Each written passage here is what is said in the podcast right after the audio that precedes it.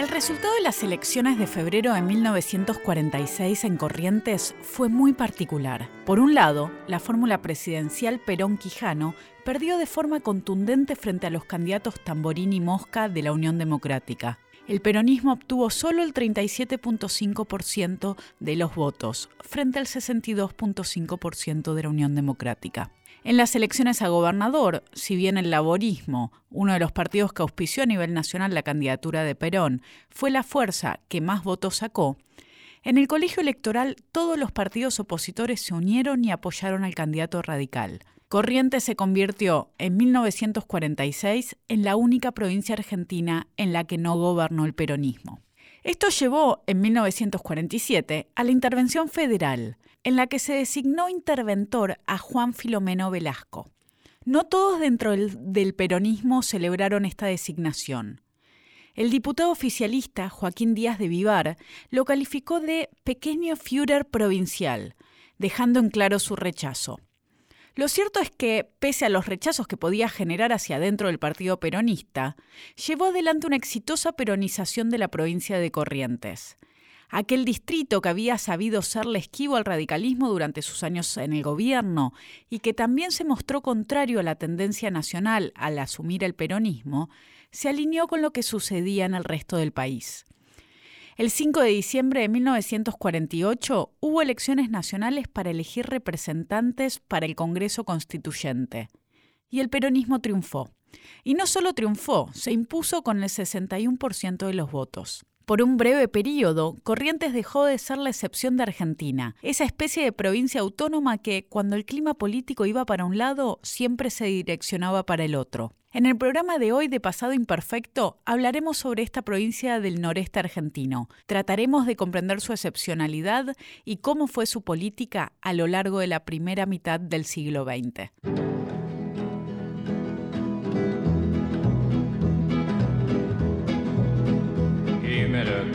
old time relation. Give it old time Hola a todos, bienvenidos a un nuevo programa de Pasado Imperfecto. Yo soy Sabrina Jmechet y estamos acá con Luciano de Privitelio. Hola Luciano, ¿cómo andas? Hola Sabrina, ¿qué tal? ¿Cómo te va? Bien, muy bien, muy contenta de estar haciendo este nuevo programa, agradeciéndoles a Lucía Chediek en nuestra producción, a Ignacio Guglielmi en la operación técnica y a todos ustedes que nos escuchan en la noche de Radio Nacional o en los podcasts de Pasado Imperfecto, donde también pueden encontrar todos nuestros programas anteriores. En el programa de hoy recibimos a Marimar Solís Carnizar. Bienvenida, Marimar. Muchas gracias. Gracias por estar acá con nosotros. Tenés un poco de pánico escénico, pero te lo vamos a te lo vamos a ir sacando. Queremos conversar con vos sobre una provincia que siempre vemos un poco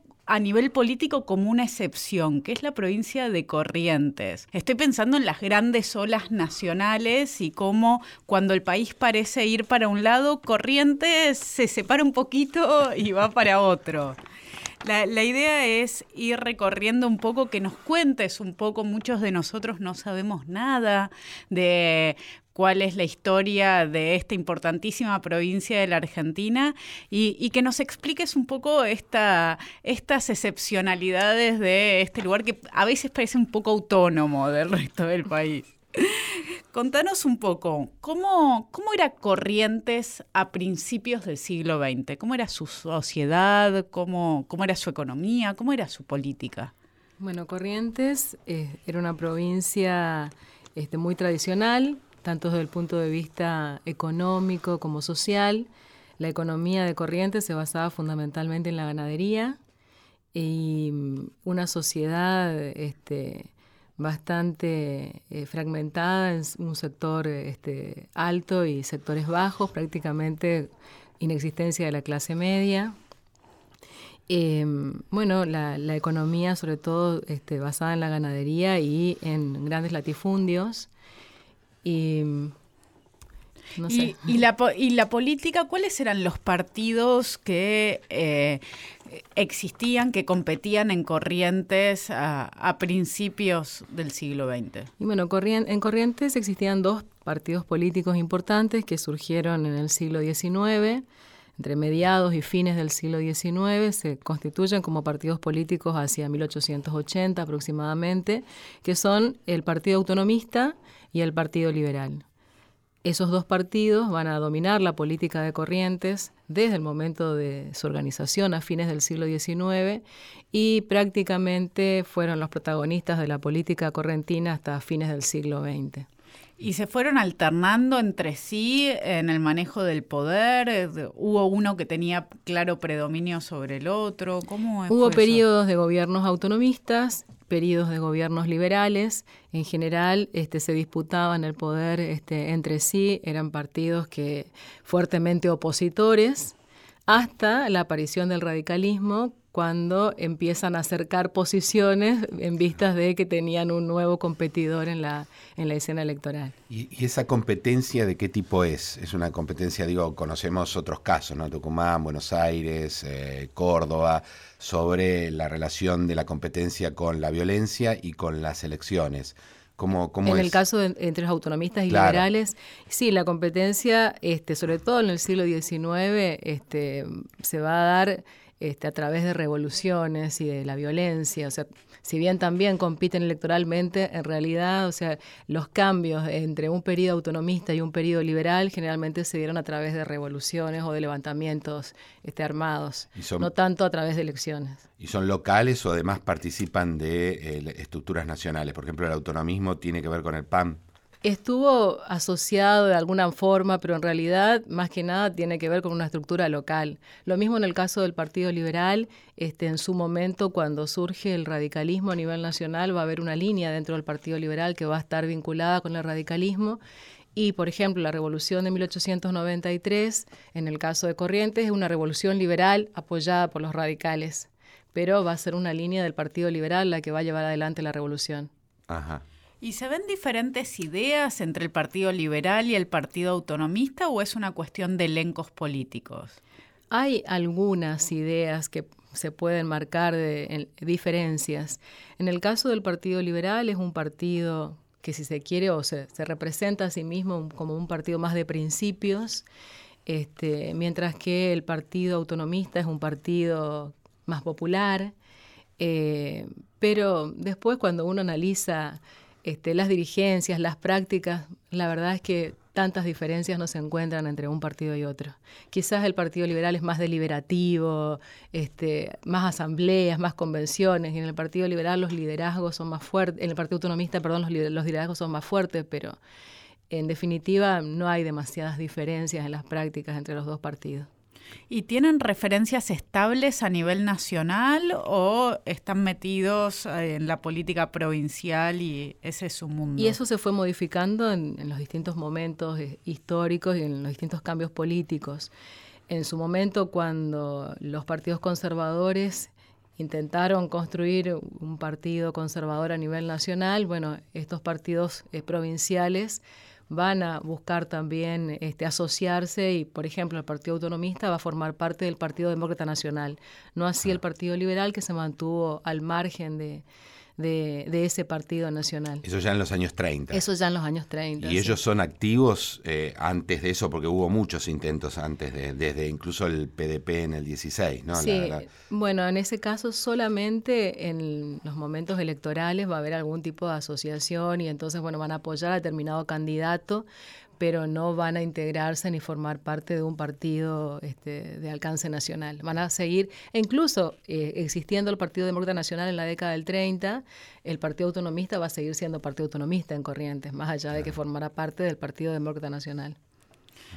Vos hiciste tu tesis doctoral sobre la política de Corrientes las primeras décadas del siglo XX y lo acabás de editar como libro. ¿Cuál es el título del libro? Recordanos. Y el título del libro es eh, Las paradojas de la política en tiempos de reforma, partidos, elecciones y prácticas políticas en Corrientes entre 1909 y 1930. ¿Por qué empezás en 1909? ¿Qué pasó ahí? Y bueno, 1909, en el caso de las historias provinciales, muchas veces las periodizaciones no coinciden con las periodizaciones de la historia nacional o la denominada historia nacional. Y en el caso particular de Corrientes, bueno, a mí me interesaba estudiar eh, todo el proceso que se dio a partir de la reforma de la ley Sáenz Peña en 1912 eh, y cómo se había vivido eso en el caso de la provincia de Corrientes, sobre todo sabiendo que es una provincia que tiene todas esas excepcionalidades y esas características y en las que los partidos conservadores se mantuvieron en el gobierno incluso durante toda esa etapa. Y, bueno, y, indagando un poquito sobre esa cuestión, me di cuenta que el año 1909 marcaba en el caso de la política provincial este, un, un quiebre. En 1909, quizás por casualidad, se murieron dos de los principales líderes del Partido Liberal.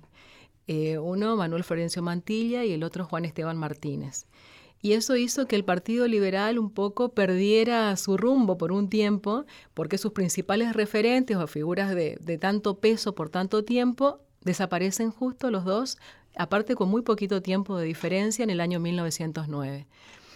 Y por otro lado, en ese mismo año 1909, por primera vez, los autonomistas y los liberales firman un pacto, un acuerdo, un pacto político de gobernabilidad, podríamos decir, que después se va a repetir varias veces a lo largo del siglo XX y, en 1909 es el primero.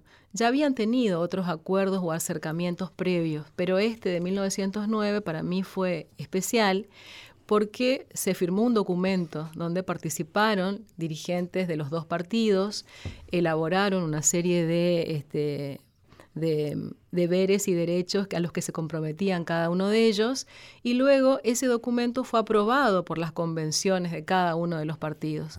Por lo tanto... Tuvo un grado de institucionalización muy alto. Exactamente, no es un acuerdo de notables. ¿Y, qué este, tipo de acuerdo es? ¿Se ponen de acuerdo en qué?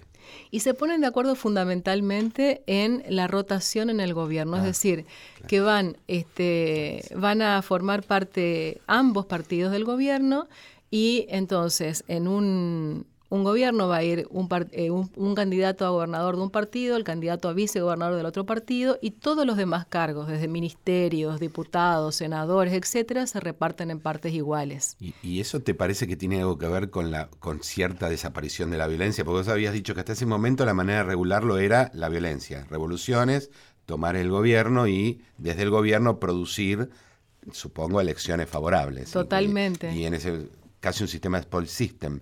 Y de esto se pasa una especie de acuerdo.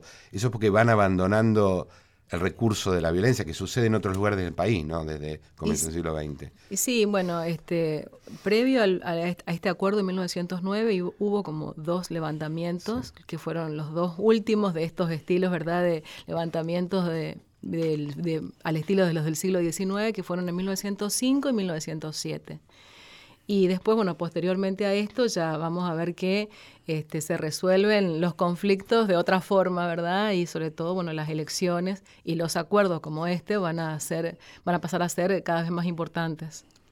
¿Y el radicalismo ya está en 1909 en la provincia? Bueno, esa es otra cosa de por qué 1909. 1909 es el año en que el radicalismo este, aprueba su carta orgánica en Corrientes y empieza a prepararse para eh, presentarse a, las elecciones. Entonces, bueno, fueron varias cosas que sucedieron el mismo año y me pareció que claramente marcaba ahí una diferencia con la, etapa anterior. El, ¿El, acuerdo entre estos dos partidos es una reacción al establecimiento institucional del radicalismo o va por carriles separados? Y yo creo que tiene mucho que ver la presencia del radicalismo en este acercamiento entre autonomistas y liberales y además de esta, de esta forma, ¿verdad?, institucionalizada, que también, creo yo, está relacionada con un clima de época más general que tiene que ver con este, las exigencias de transparencia política, bueno, y todas las discusiones que están detrás, ¿verdad?, del reformismo me parece que también este, jugaron ahí a favor de la necesidad, bueno, de institucionalizar una práctica que claramente tenía muchos antecedentes. Pero también la presencia del Partido Radical va a marcar un cambio rotundo en la política provincial porque ahora había otro partido más para competir en las elecciones y, bueno, y, el sistema electoral en Corrientes, que era un sistema bastante particular. Eh, ¿Cómo era? Era un sistema de representación proporcional por cociente, lo que permitía que todas las fuerzas políticas que participaran en las elecciones tuvieran representación, Pero bueno, como era a su vez para la elección del gobernador un sistema indirecto, en el colegio electoral había que conseguir la mayoría absoluta, bueno, combinando la representación proporcional con la mayoría absoluta en el colegio electoral, era muy difícil que una sola fuerza, y más si eran tres las que competían, alcanzara la mayoría necesaria en el colegio electoral. Y eso hacía casi este, imprescindible los acuerdos. los acuerdos. Es raro porque es distinto de casi todas las demás provincias, donde lo que te garantizaban eran mayorías, ¿no? En los sistemas electorales. ¿Y eso dura? Eso dura muchísimo tiempo, prácticamente hasta fines del siglo XX, con este, una, una reforma, un interregno, ¿verdad?, durante el peronismo, que va a haber una modificación del sistema electoral. Provincial, ¿no? Provincial, sí. Pero, este, pero después de la Revolución Libertadora se retorna al sistema anterior y este sistema estuvo vigente hasta la última reforma constitucional de fines del siglo XX. Es decir, antes de la ley Sáenz Peña, que a nivel nacional aseguró eh, la, representación para las minorías, ya había en Corrientes, como creo que sucedía en la provincia de Buenos Aires y pocos lugares más, un, un sistema proporcional que no solo eh, admitía la minoría y garantizaba su lugar, sino que podía ser más de una minoría la representada. Sí, bueno, yo este, eh, desconozco si hay otra provincia, estoy segura de la provincia de Buenos Aires, porque incluso la reforma constitucional en la que se establece esto en Corrientes, que fue en el año 1889, toma como modelo el sistema de la provincia de Buenos Aires. Y este modelo que, este sistema que se implementó en esa constitución a fines del siglo XIX, se puso en vigencia a partir de una ley electoral en el año 1895, en el que se complementó este sistema con todo un diseño y una ingeniería institucional realmente muy importante, porque se combinó con eh, una distribución en secciones electorales también muy particular que no tiene referencias desde el punto de vista demográfico, ni tampoco tiene referencias desde el punto de vista geográfico, porque uno ve esa distribución de las secciones electorales y no puede explicarse de esa forma. Claramente hubo en esa una intencionalidad política en esa distribución de las secciones electorales. Bueno, eso combinado con el sistema de representación proporcional y el sistema indirecto de gobernador fue un poco lo que les permitió a los conservadores mantenerse en el gobierno durante toda la etapa radical.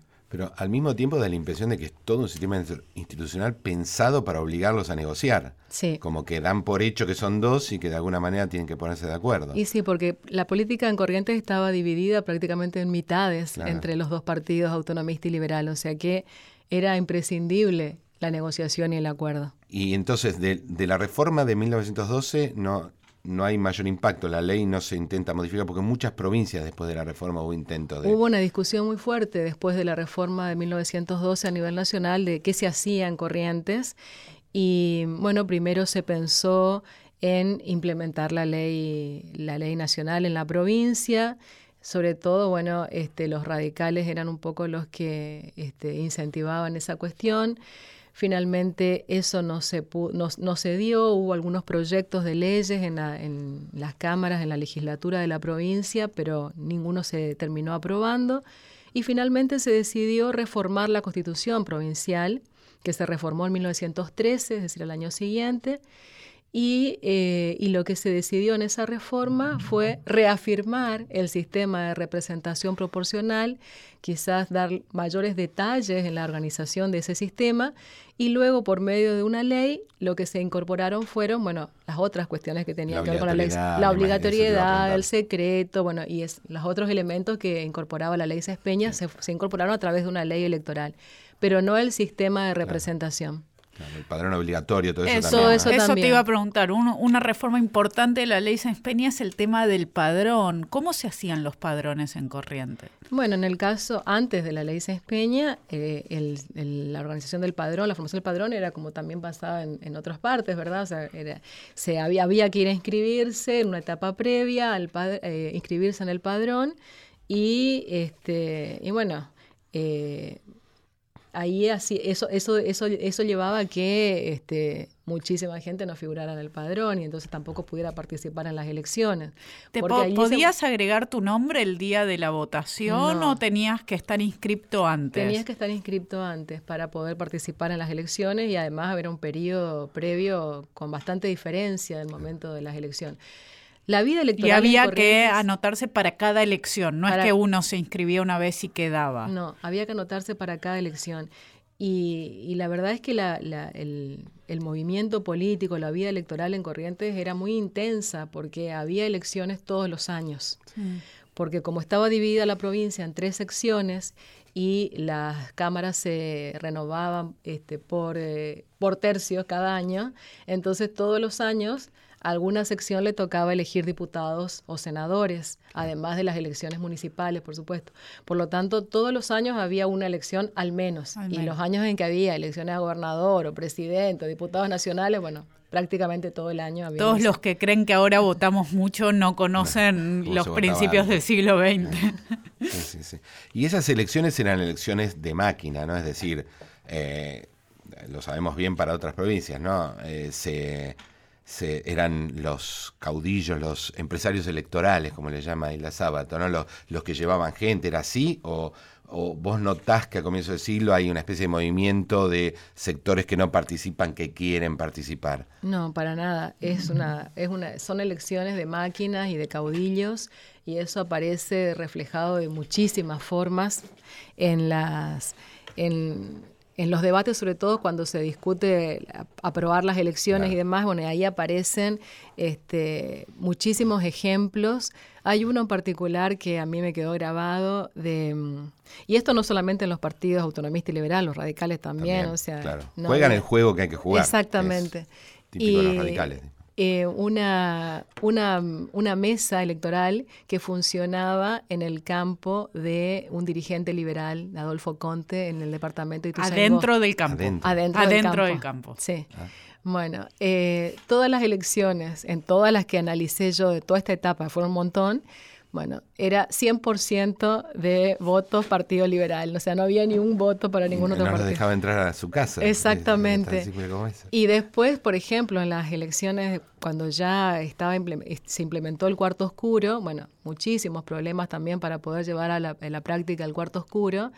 Este, y, por ejemplo, bueno, buscando al director de la escuela que se llevó la llave. Finalmente, este, las elecciones muchas veces se hacían en casas de familia y entonces estaba el policía armado en la puerta de la habitación y, bueno, a quién dejaba pasar o no. O sea, ese tipo de cosas aparecen permanentemente y continúan después claro, de la no cambia demasiado el 12 eso, eso me eso no. también.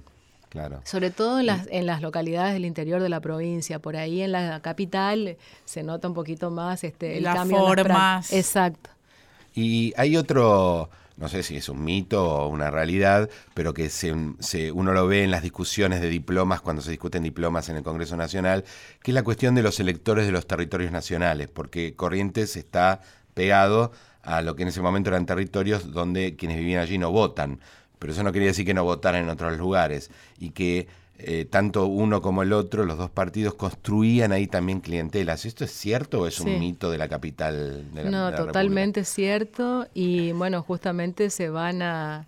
Eh, van a buscar este, esas clientelas en los territorios nacionales y bueno, va a haber mucho movimiento de gente los días de las elecciones, claramente. Los, y, tienen que llevar desde allí. Exacto. Claro, porque tenés el territorio nacional, tanto lo que era Chaco como Misiones, al norte y, también, bueno, Resistencia muy cerca de, de, la ciudad de Corrientes. Bueno, el caso de Resistencia es este, clarísimo porque bueno, o sea, es el lugar al que van los políticos de Corrientes y bueno, y también hay, hay mucha, mucha relación entre los distintos partidos políticos que se van eh, configurando en, el territorio del Chaco y en la ciudad de Resistencia. Va a haber mucha influencia también de los dirigentes provinciales de Corrientes. Van los políticos de Corrientes, hacen campaña en Resistencia. Hay actos políticos convocándolos a los ciudadanos, a los chaqueños a votar en las elecciones provinciales correntinas. Sí, por ejemplo, bueno, hay un caso que, si bien, bueno, no, no, no pude indagar demasiado en eso porque porque no hay suficientes fuentes. Este, pero, por ejemplo, bueno, el Partido Socialista va a ser muy fuerte en Resistencia. O sea, el, municipio de Resistencia va a ser el primer municipio socialista de Latinoamérica, se jactan de ellos de serlo. Y este, cuando uno revisa quiénes fueron los principales dirigentes de ese primer socialismo en, Resistencia, todos los apellidos son de familias correntinas. Pero sin embargo, en Corrientes, el Partido Socialista nunca tuvo peso. O sea, son dirigentes correntinos, pero que van a hacer su carrera política en Resistencia. En Resistencia, aclaremos, solo se votaba al municipio, porque no se podía votar otra cosa, ni siquiera presidente de la nación. Por eso esta cuestión, ¿no? ¿Vos imaginás que son las mismas personas que votan socialista en en un lugar y después van a votar a... Eh, no, estos son dirigentes, claramente, el socialismo también este, eh, funcionaba y participaba en corrientes, pero era muy mínima la, el apoyo que, tuvieron. O sea, he visto elecciones en, el, en las que sacaron 20 votos. Ah, o sea, poquísimo. poquísimo. No, no, trasladaban gente. No, ellos no. Estamos con Marimar Solís Carnicer conversando sobre la política de corrientes acá en Pasado Imperfecto y seguimos en el próximo bloque. Historia de un país extraño. Pasado Imperfecto. Por Nacional. Estás en Pasado Imperfecto.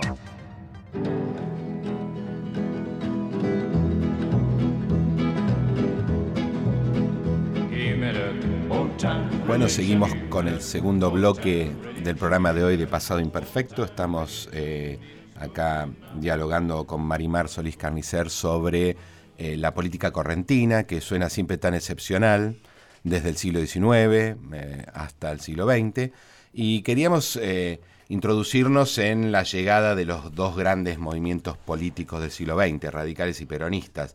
Vos habías dicho que a, partir del 9 eh, ya se hace evidente la presencia de radicales y que eso cambia un poco la relación entre autonomistas y liberales, pero también queremos saber qué son los radicales, sobre todo porque no ganan, no es una de las provincias.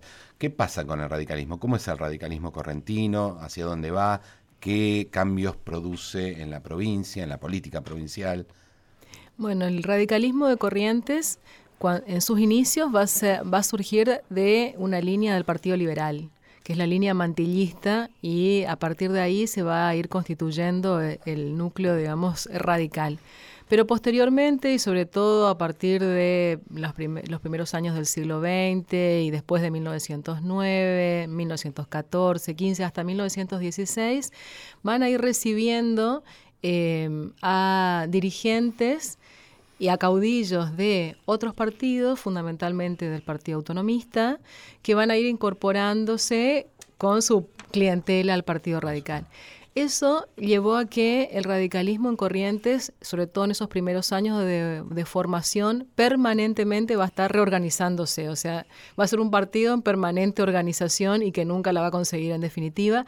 Y que a su vez también esa permanente reorganización va a derivar en permanentes fraccionamientos. Porque no siempre se podían, o sea, cada vez que, que llegaba un dirigente de otro partido con, sus, este, con su clientela y demás, buscaba también un espacio de relevancia en la dirigencia del Partido Radical y eso derivaba en problemas con los dirigentes este, más viejos. Y, bueno, no, siempre se lograba este, la reorganización y esto derivaba posteriormente en quiebres y en, fraccionamientos. Hubo muchísimos quiebres y fraccionamientos este, del, radicalismo en, en esos primeros años y hasta que, bueno, finalmente la división entre personalistas y antipersonalistas va, va a lograr, o sea, nuclear como a distintos grupos. Exactamente. Una hipótesis de Parcelo, ¿no? Que finalmente eso no es una división, es un orden, la primera vez que se ordena. Algo así fue lo que pasó en Corrientes también. Y y bueno, este, el, radicalismo en general va a tener un discurso bastante diferente al discurso de los partidos conservadores.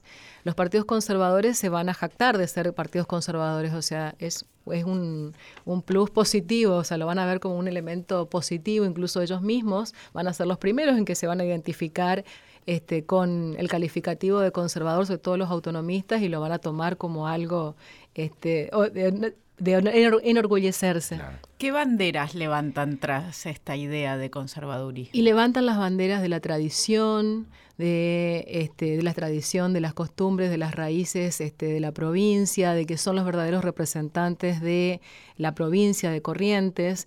Al radicalismo lo van a plantear como un partido extranjero, foráneo, que no representa los rasgos de la identidad provincial, o sea, los que verdaderamente representan la identidad provincial, según los conservadores, son, Son ellos. Y, el radicalismo se va a presentar como un partido nuevo, renovado, que viene justamente a cambiar las tradiciones, este, pero como va a haber, eh, claramente muchos de los dirigentes radicales van a ser este, de familias de liberales y de autonomistas, y entonces, este, bueno, va a haber todo también una, una construcción discursiva para poder separarse de este, las raíces de esos partidos. Y entonces, bueno, justamente van a apelar al hecho de que eh, habían perdido el rumbo estos partidos conservadores, sobre todo el Partido Liberal, que era considerado un partido principista y este, más respetuoso de la democracia y demás. Muertos este, sus líderes, la regeneración venía por el lado del radicalismo. Exacto, exactamente, el radicalismo va como a tomar esas banderas un poco y se va a presentar como un partido que viene a renovar la política provincial. En el discurso sí. Ah y en, y, bueno, y en algunas prácticas, de, en, las prácticas que se van a dar entre los partidos políticos, pues claramente tienen que modificarse las prácticas, este, porque bueno, ahora, por ejemplo, sobre todo a partir de la ampliación del padrón y demás, que hay que conseguir votantes. Bueno, eso necesariamente van a, va a implicar cambios en las prácticas, en las campañas electorales. Este, Porque, perdón, un dato. A partir de la reforma del 13 hay padrón obligatorio sí, y sí, general. Eso sí. Mayores, adultos, todo el mundo en... Todo el mundo, todos los varones. Está obligado a votar. Exacto, sí, sí. Y es, eso es exactamente igual. Y bueno, y eso derivó, por supuesto, la necesidad de, de modificar una serie de prácticas electorales, sobre todo. Y en el caso del Partido Radical, que es un partido nuevo, que empieza a participar en las elecciones recién después de 1909, eh, va a tener que buscar también otras estrategias para conseguir votantes.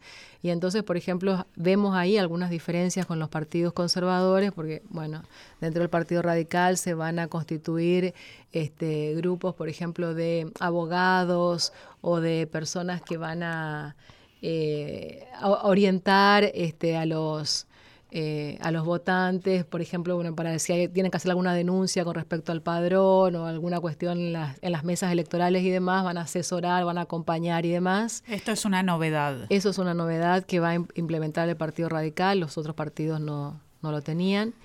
Este, y bueno, también el hecho de, em, eh, por ejemplo, bueno, eh, usar para conseguir el financiamiento en las campañas políticas también el Partido ¿Cómo se financiaban las campañas políticas? Y bueno, en general, antes de que el radicalismo participe en las elecciones, las campañas se, se financiaban a partir de los empleados públicos, tenían que eh, dar una parte de su, de su sueldo para el partido y eh, bueno, con eso se financiaba parte de las campañas. Además, Esta es una práctica muy habitual. Totalmente. ¿Era conocida por todos? Sí, porque salían los diarios, o sea, si bien se, eh, se denunciaba como algo negativo, ¿verdad? Pero era de público conocimiento. Público sin importar sus eh, amores políticos. Y no, porque bueno, estaban eh, claramente este, asociados a, un, a, uno de los dos partidos, a, o autonomista o liberal. Este arreglo que vos mencionabas, de cómo se ponían de acuerdo. exactamente. Y además también, bueno, quienes eran eh, seleccionados como candidatos y formaban parte de una lista, también tenían la obligación, ¿verdad?, de este, aportar al, al partido para la campaña. Hacer una donación. Sí. Se, se autofinanciaban esos candidatos en parte de su campaña. Sí. ¿Y cómo se elegía quién iba a ser candidato? Bueno, y eso era bastante diferente en cada partido. Este, los el Partido Autonomista, en general, como tenía un liderazgo muy fuerte, que era el liderazgo de Juan Ramón Vidal, eh, allí prácticamente no había discusiones. Ahí era, bueno, lo que Vidal decía, él designaba y ya listo. O sea, las convenciones, o sea, las descripciones que hay en, en la prensa, por ejemplo, de las convenciones autonomistas son muy graciosas porque prácticamente son una reunión social y bueno, duraban muy poquito, apenas unas horas y ya enseguida venía el champán, el whisky y, estaba, todo resuelto. estaba todo resuelto. Mientras que las convenciones liberales duraban varios días había muchas discusiones, este, a veces, depende de las elecciones, pero a veces en general este, los eh, comités del, del interior llevaban algunos precandidatos que luego se discutían. En algunos casos, en la convención se hacía una elección secreta entre los miembros. A veces no se llegaba a la mayoría y había que elegir varias veces hasta llegar a la mayoría para seleccionar el candidato. O sea, en el caso del Partido Liberal, las convenciones eran este, muchas más, con discusiones más acaloradas y demás. Y en el Partido Radical lo mismo, pero este, el Partido Radical tenía otra característica y era que, como era un partido nacional, el Comité Nacional tenía mucha injerencia en el partido a nivel provincial y entonces cuando había por ahí este, demasiadas diferencias o conflictos internos, bueno, llegaba o una intervención del Comité Nacional o directamente una directiva al Comité Nacional y, y eso se solucionaba los conflictos.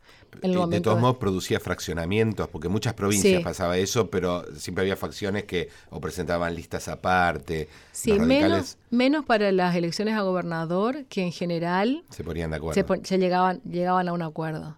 Este, pero después para todas las demás elecciones se presentaban todas listas por separado. Claro. Bueno, el sistema proporcional también podía facilitar eso. Y, llegada, el, tenemos la selección de candidaturas, tenemos la forma de financiamiento y las campañas, ¿cómo se hacían? Bueno, las campañas, había, este, sobre todo, bueno, a partir de la aparición del Partido Radical, ¿verdad? Esto también va a modificar un poco las campañas electorales. Este, en general, las campañas se caracterizaban por este, manifestaciones, las plazas, este, discursos de los candidatos, giras de los candidatos por las principales localidades de la provincia. Eh, en los comités departamentales generalmente, bueno, una vez este, encontré una, una descripción editorial en un, en un diario de Mercedes, el interior de Corrientes, que decía que el servicio doméstico se, se, se resquebrajaba un poco durante las campañas electorales porque bueno, había muchas fiestas y, que participaban en, en, las fiestas no solamente por supuesto, bueno, eh, varones, sino también mujeres, niños y bueno. Y no llegaban a la mañana siguiente a trabajar en horario. Sí, bueno, también asados, diferentes tipos de actividades en función, o sea, si es una, si era en el ámbito rural o si eran en los ámbitos urbanos. ¿Y el radicalismo cambió eso? El radicalismo no. Se sumó a esas prácticas. A las mismas prácticas. Había varias fiestas, en vez de haber solo dos, había más. o, más, sí. Y Casas de juego se convertían en eso, lo, más o menos que pasaba en todas partes. Y las formas de eh, la votación en sí misma, eh, son, porque digo, en, el imaginario de esa peña está la idea del elector, individuo, ciudadano, que se encierra solo en el cuarto oscuro. Eh, pero sabemos que las, las prácticas políticas tenían mil maneras de eludir esto. ¿Cómo era la votación en sí misma? ¿Había mucha cadena, mucho grupo guardado desde el día anterior, como en otros lugares? Sí, las votaciones eran en grupo. Y, siguieron siéndolo después del Siguieron siéndolo después. Eh, encontré incluso este, documentos que hablan de cómo se, se ponían de acuerdo para este, en qué, a qué en qué turno le tocaba a cada uno de los, de los de los partidos, de los caudillos y demás. Para evitar enfrentamientos. Para evitar enfrentamientos, sí. Esto incluso muchos años después de la sanción de la ley Cespeña. Claro, es una de las tantas prácticas que no se modificó demasiado con eso, no, para nada. Y eh, los resultados, ¿no? Pues está la votación, que me, era bastante previsible que siguiera siendo así. Es más, ¿en tu periodo hay algún momento en el que finalmente aparecen electores individuales e independientes, como se llamaban en la capital?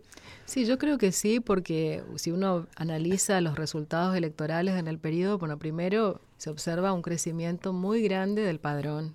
Sí. Y esto eh, claramente implicó un cambio en, en ¿Qué, las ¿Qué números? qué sé yo, en la década del 20, ¿tenés alguno? Porque es- me parece que iguales de las provincias que son poquitos. Sí, son, votan. claro, estamos hablando Claro, de... son pocos electores. Ah, crecen mucho, pero no. sí, eh, sí, sí, no, no, no me acuerdo el, el No número en este, en este momento, no me no, acuerdo está el bien. número. demasiada Pero- pregunta, me parece. Sí, pero, pero claramente estamos hablando de números que ni siquiera se, se relacionan con lo que pueden ser en la ciudad de Buenos Aires. O sea, claramente el electorado era muy pequeño, o sea, Claro. el padrón era muy pequeño. Claro. ¿Y, y quiénes eran? Porque una de las cosas que se ven en los trabajos de Buenos Aires es que los que no iban a votar eran los sectores más pertenecientes a la élite, que los que votaban en general en las elecciones eran los sectores populares. Esto también es algo que, que se ve a partir de la ley Sáenz Peña, un cambio en corrientes.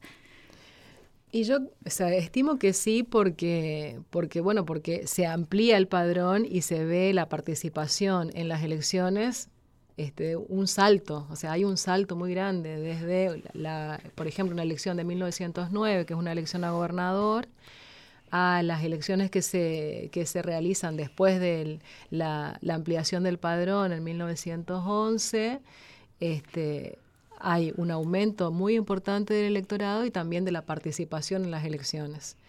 Este, por lo tanto, yo eh, eso Cam- si bien cambia fuerte, cambia claramente fuerte. se ve que no, o sea, va- son distintos sectores sociales los que participan, ¿no? Ajá. Imposible que sea un solo sector social cuando el salto es tan grande. Vos, te- vos dijiste que no hay demasiados sectores medios, que son de No esos hay. que también se promocionan mucho su, su No hay, voto. o sea, claramente Corrientes, la economía de Corrientes este, no, no favoreció el surgimiento Claro, de una clase media importante. Y el radicalismo no llega a ganar elecciones hasta varios años después, hasta el peronismo. El radicalismo, o sea, durante la etapa radical hubo dos intervenciones este, radicales, una en 1917 y otra en 1929. En las dos intervenciones radicales se discutió la, la posibilidad de utilizar la ley nacional en las elecciones provinciales. Finalmente, en ninguno de los dos casos se consiguió. Pero en la de, 1900, bueno, en la de 1929 no, no llegó a... a- Claro, no, a- no hubo normalización. no hubo- claro, porque el, el golpe Por el de golpe. 1930, bueno, este, impidió. ¿verdad? Eso, Exacto. Pero en la de 1917, que duró dos años, en 1919 se llamaron a elecciones y en esa oportunidad los radicales obtuvieron la mayoría. O sea, si, si el sistema no hubiera sido un sistema de representación proporcional, a su vez distribuido en estas tres secciones electorales y con un colegio electoral, Y con Tenían radicales. Tenían un gobernador radical. Pero como todo eso mediaba, digamos, el resultado electoral, en el momento de, de elegirse al gobernador en el colegio electoral, como ninguno alcanzó la mayoría, si bien la, mayoría tenía... este, Claro, no tenía la mayoría en el colegio. No tenía la mayoría absoluta en el colegio electoral. eh, todos los demás partidos este, se pusieron de acuerdo y en esa oportunidad salió electo gobernador un dirigente liberal de una fracción que se había presentado en esas elecciones solamente en una sección electoral, que tenía un solo elector en el colegio electoral y que solamente había sacado 621 votos. Wow. Pero igual que a nivel nacional, para aclarar esto, en realidad los electores de segundo grado pueden votar a cualquier persona del padrón. No Exacto. hay una candidatura establecida. Entiendo que es así, ¿no? Sí, así es. Y de se todas impuso maneras, esta que era marginal. Claro. Totalmente, porque bueno, como tenía un elector y ese elector era necesario para conseguir la mayoría, pudo negociar Negoció con ese, con ese elector. Increíble. Y, y acá seguía la política del acuerdo que... Totalmente, bueno, en ese momento no estaban eh, en acuerdo porque el, el acuerdo se había roto unos años antes, ese acuerdo de 1909 duró aproximadamente hasta 1916, 1915, 1916, por lo tanto en esas elecciones de 1917 van por separado, no están en acuerdo, pero bueno, se llega a un acuerdo en el colegio electoral y en 1921 firman un segundo acuerdo eh, de gobernabilidad. que ¿Cómo es en este caso? Prácticamente, Igual redita- Exactamente, prácticamente igual que el de 1909.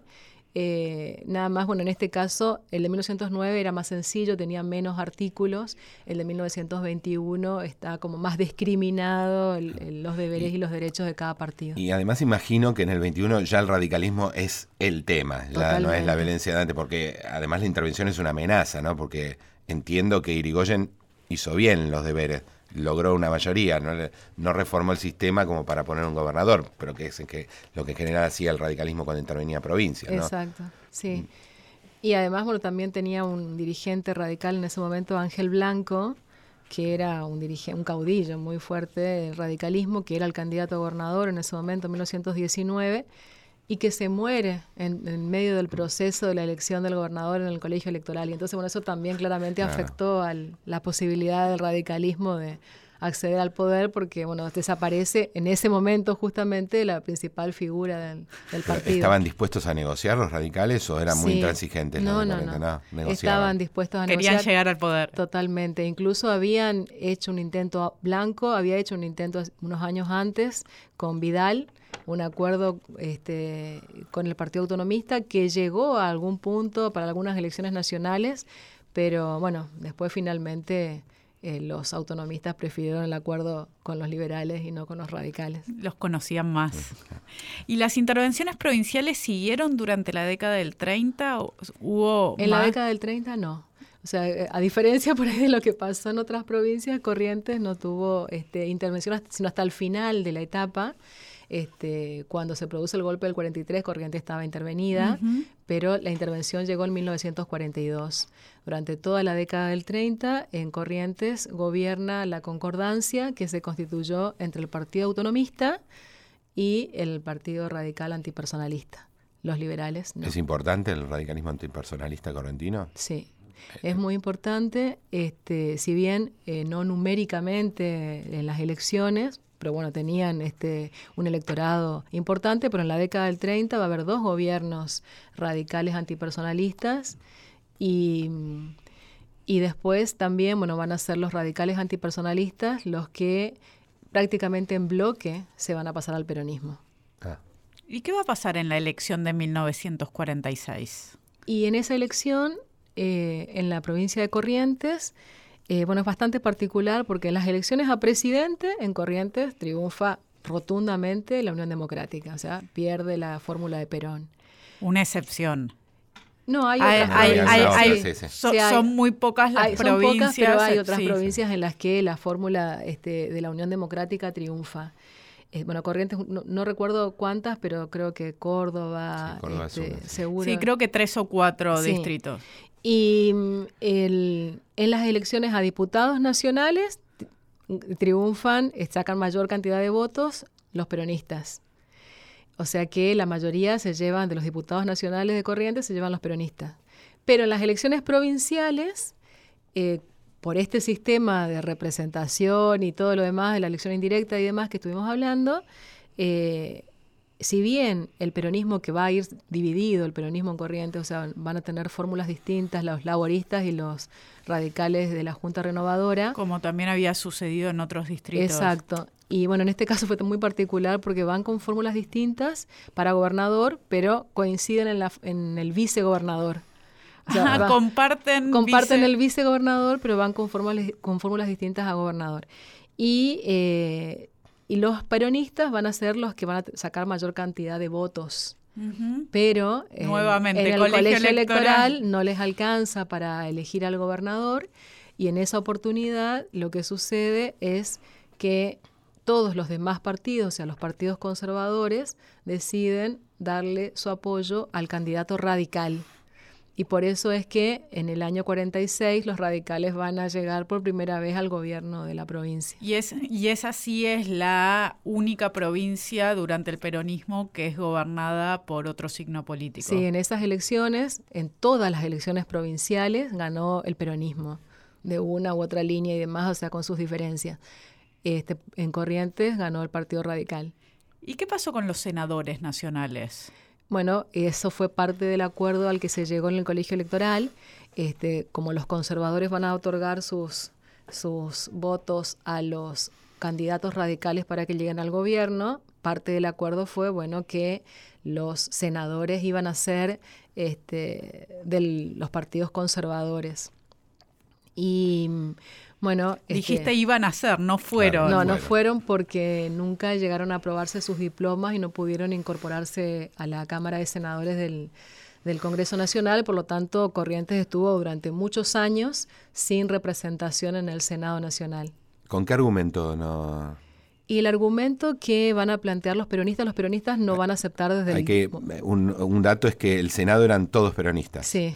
salvo estos dos que hubieran sido los no peronistas que nunca ingresaron. Exacto. ¿Y, qué argumento tenía el peronismo para que no ingresen? Y bueno, el, el, peronismo no aceptó jamás la derrota electoral de 1946 en Corrientes desde el momento cero, es incluso, bueno, se van a retirar del, del, colegio electoral en el momento que se dieron cuenta de que no podían llegar a...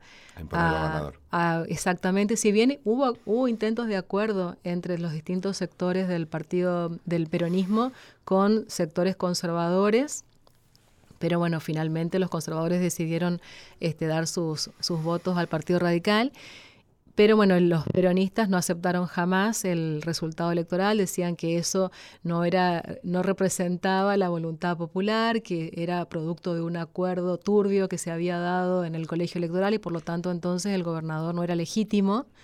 Claro, basados en la idea de que la primera minoría la tenían ellos. Exacto. Y en ese, ese mismo argumento es lo que van a, este, van a utilizar para este, no aprobar los diplomas de los senadores nacionales, que van a ser electos por una legislatura que fue también elegida en, ese, en esas elecciones turbias que no eran legítimas y que no representaban a la voluntad popular.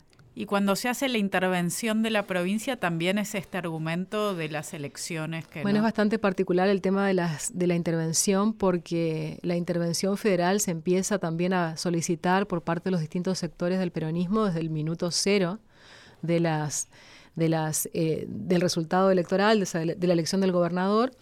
Pero si bien se van a plantear una serie de proyectos de intervención federal, se va a aprobar este, en una cámara y recién el año siguiente se va a aprobar en definitiva este, la intervención federal. Es decir, durante un año se estuvo discutiendo si se intervenía o no se intervenía en, el, Congreso Nacional. en el Congreso Nacional. Se la aprobó el Senado y después en la Cámara de Diputados, donde había oposición, se tardó más. Sí, este, pero este, no, no queda muy claro exactamente cuáles fueron los motivos por los cuales eh, se, se, extendió tanto la discusión. Eh, hay un, un, argumento que plantea Félix Luna en su libro que dice, bueno, que se debió a que a, a Perón le convenía tener una provincia opositora, o sea, le daba también cierta legitimidad el hecho de, bueno, este, eh, no todos son peronistas, también hay una provincia que, que es radical. ¿Y después de la intervención empieza a ganar el peronismo?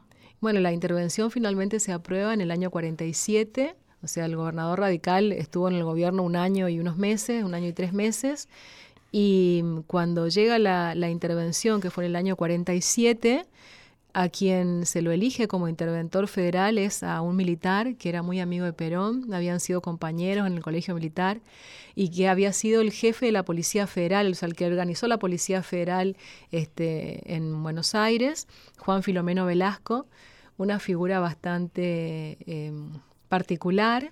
Muchos peronistas no lo querían. Muchos peronistas no lo querían, o sea, eh, representaba quizás a un sector eh, este, bastante conservador, nacionalista y mm, muy vinculado en el caso de Corrientes con familias liberales, porque bueno, pertenecía a una familia liberal.